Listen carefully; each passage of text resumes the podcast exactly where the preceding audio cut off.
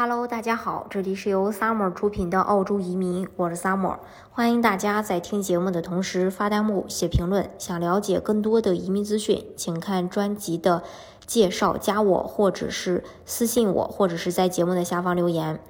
呃，相信呢，这个要说这个呃这一年澳洲最热的一个项目，嗯，非澳洲的全球杰出人才莫属了。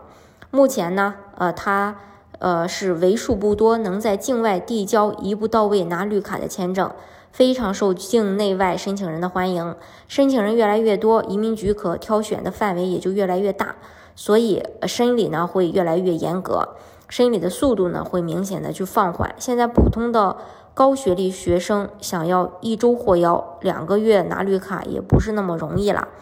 所以今天呢，我们跟大家一起来聊一聊这个最新政策和目前审理的一些情况以及标准。申请最重要的几个要素，首先呃有这么几方面的考虑：专业领域。那在年初的时候，这个移民局将这个签证的七大领域更新为十个大领域，变成了资源、农业、食品和呃农业科技、能源、健康产业、国防、太空和先进制造业。循环经济、数字科技、基建和旅游、金融服务和金融科技、教育类。工资要求的话，证明现在或将来的收入潜力能够达到十五万三千六百澳币。还有学术成就上，有发明专利、国际期刊论文、研究领域、国际会议出过书、技术项目、研究项目所获奖项、职称等。提名人的话，需要有同行业内比你更优秀的澳洲 PR 公民或相关组织等做你的推荐人，为你做背书。那么，为什么这个全球人才杰出项目它会更新领域呢？从新增的几个大领域，比如说教育呀、医疗啊、金融服务啊、基建和旅游业等等，可以看出来，澳洲政府更希望通过这个政策，呃，这个利好的政策去吸引更多。来自以上领域的杰出人才，从而帮助澳洲实现未来经济的复苏。随着疫情阶段的发展，为了适应实时所需，移民局不排除会继续去调整可申请的领域。那还有一个问题，就是说薪资达不到十五万三千六百澳币怎么办？这是刚博士毕业和硕士在读学生经常会问到的一个问题。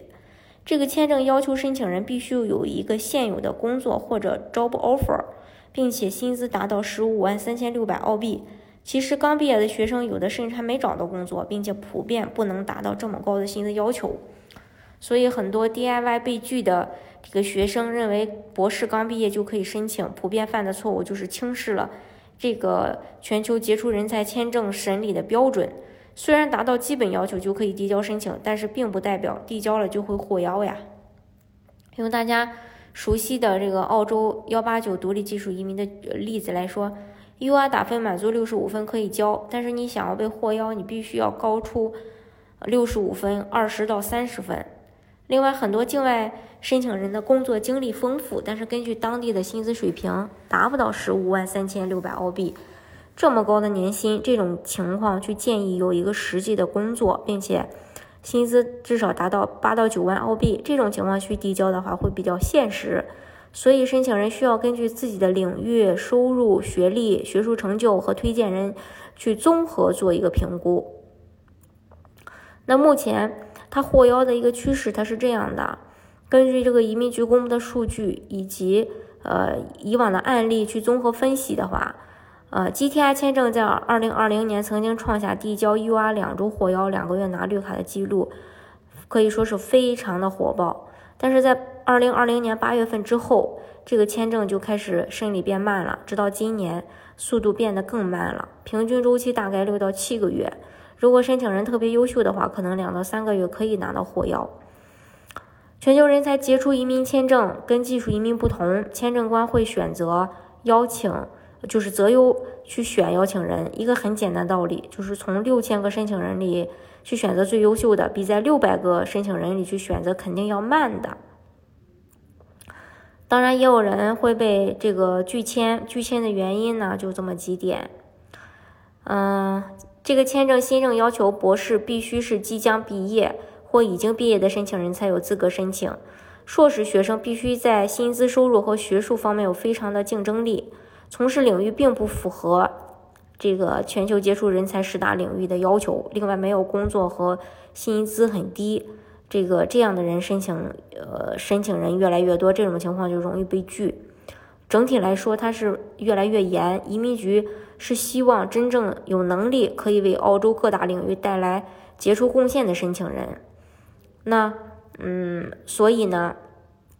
呃，怎么去定方案显得就非常重要了，呃，就需要专业的人给你做一个指导，可能你就会呃事半功倍。好，今天的节目呢就给大家分享到这里。如果大家想具体的了解澳洲的移民政策的话，欢迎大家看专辑的介绍，加我，或者是在节目的下方留言，或者是私信我。